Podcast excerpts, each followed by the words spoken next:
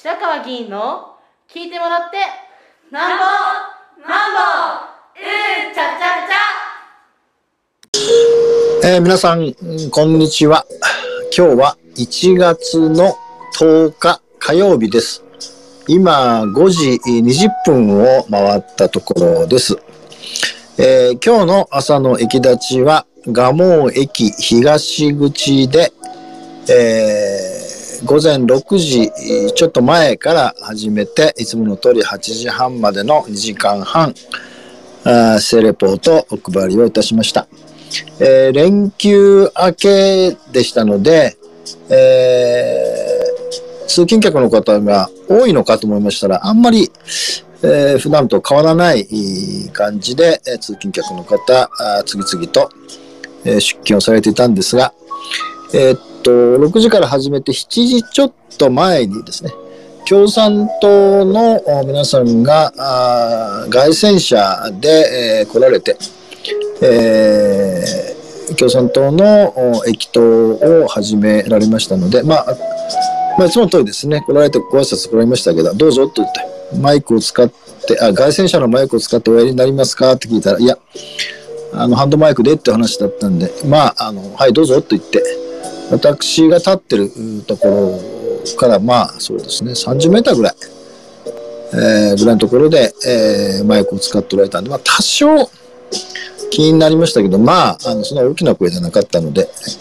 えー、で、えー、8時になったらもう引き上げられました。私はまあいつも通り8時半まで、えー、でした。で今日はあの10時からあ越谷あ市議会議員有志の会が、まあ、主催をいたします。えっ、ー、と、12月の定例市議会のご報告のためのオンラインですが、政報国会を1月の24日火曜日午前10時から12時まで、1月24日の火曜日午前10時から12時まで、まあ、私の事務所で、えー、やりますが、YouTube チャンネルでのライブ配信ということを決めておりまして、えー、毎回、えー、福田明越谷市長にもご参加いただいてるんですが、7名の超党派の議員で、えー、主催をしてるんですが、その、えー、チラシが出来上がりましたので、えー、250枚近くですね、郵送をしてご案内告知をしているので、その作業まあ、10時から決めていましたので、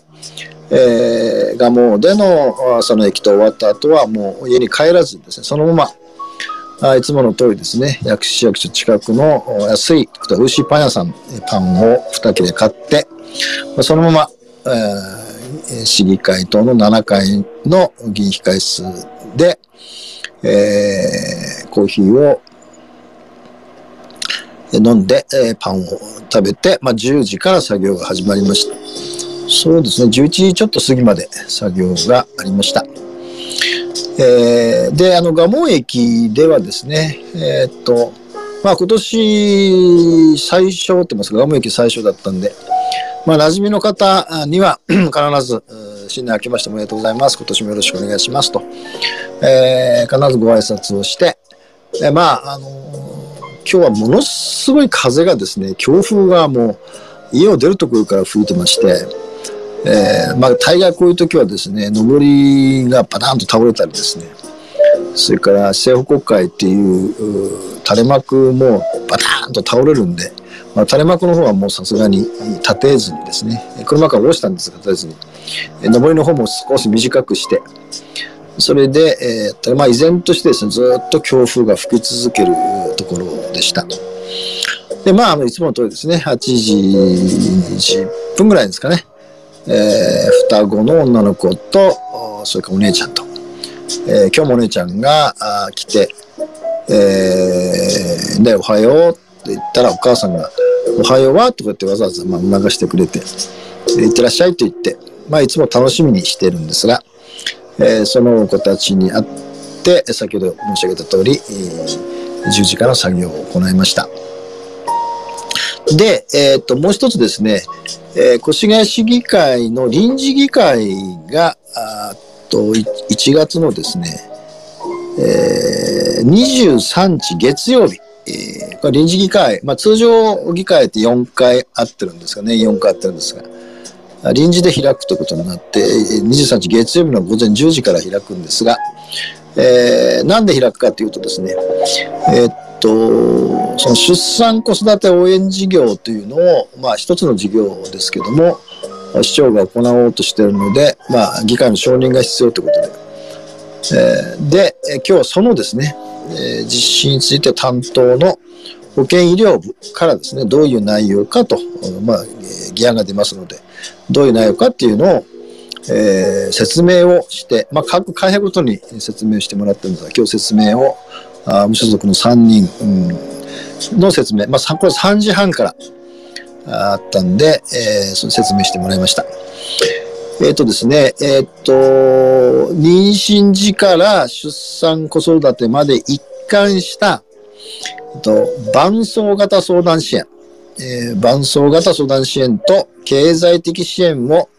一体で実施する出産子育て応援事業についてですね、まあ、岸田政権であの異次元の子育て支援というその第二次補正予算の中で、今年の9月までの対象期間でですね、えー、事業の実施を開始するということが、まあ、国から求められていると。で、このためです、越谷市では、あ令和5年、つまり今年ですね、2月の1日、来月です。1日から事業を開始して、えー、それで、えー、今年の一応、えー、9月の30日までの期間で、えー、事業を開始したいので、えー、出産子育て応援事業の実施に関わる事業費の追加補正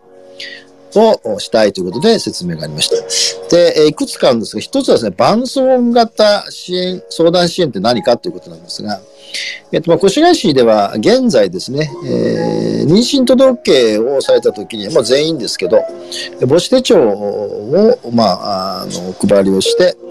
えー、まあその時に相談に応じたりですね、その後も相談に応じたりしてるんですが、その面、これが一つですね。で、えー、今既存やってるんですが、これに加えてですね、えー、妊娠8ヶ月前後、つまり赤ちゃん生まれて8ヶ月前後で、まあ、これは希望者の方なんですが、あ同じようにですね、相談を受けると。でさらにですね、えー、出生届の時期ですね。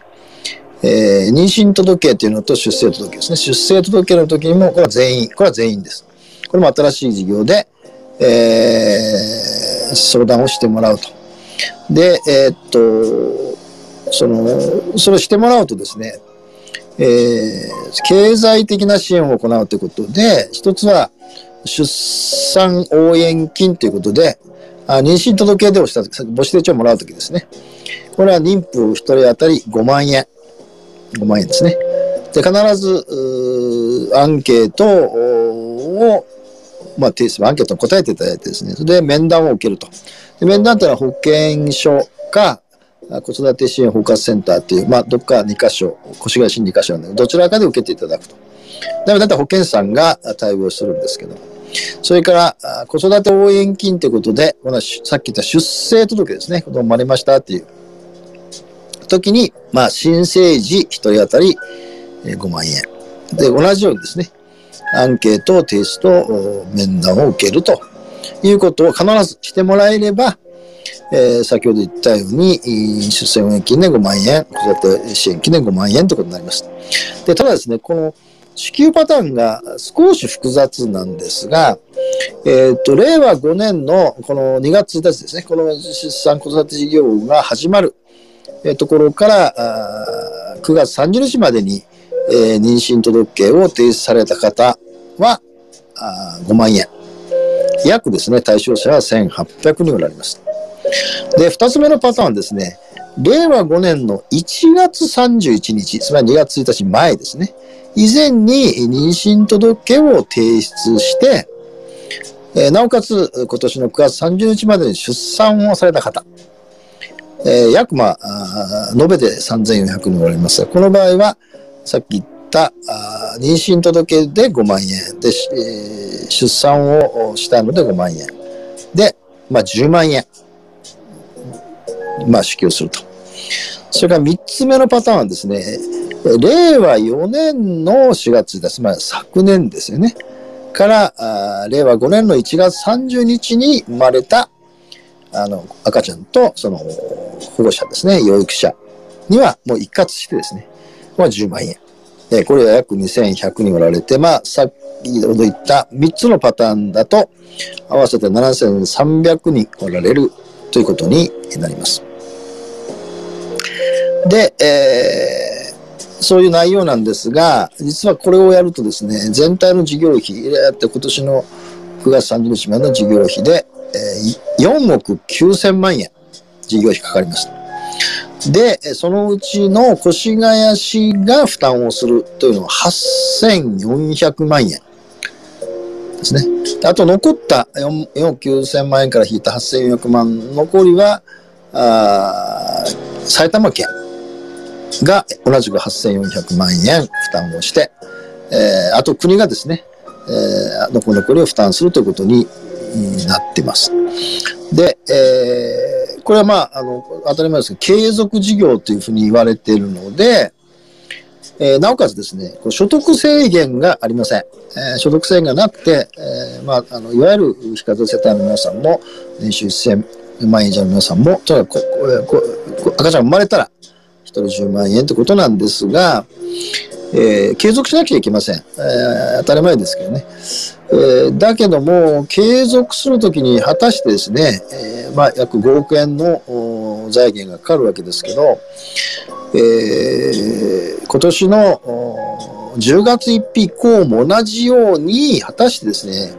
国が4億9000万円のうち3分の2を負担してくれて、県が6分の1を負担するということになるかどうかは、見通しが立っていないんですね。で、当然ですけど、来年もそう、その次もそうですね。で、実はあまり見通しが立っていないくて、確定してないと。確定したいにもかかわらず、これが始まるっていうのは、あのもちろん支給そのものについて助かる方たくさんあると思いますが、これ一体誰がどう負担していくのかというですね、ことがまず大きな課題が一つです。もう一つは、その、所得制限がなくてやるというのは大変意味があると思うんですが、その子育て支援という言い方をですね、出産手当みたいな形で経済的に出すということで、まあもちろん支援になるんですけど、これが果たしてですね、もう、越谷市でも1年間2500人しか子供生まれないんですね。で、全国では80万人を切ると。で、政府予想よりも、7年も早く前倒しになってるわけですよね。で、これだけでですね、果たしてですね、いわゆる子供さんをですね、1人、あるいは2人、あるいは3人と産むインセンティブになるかというとですね、これだけでは難しいんですね。むしろ、もっ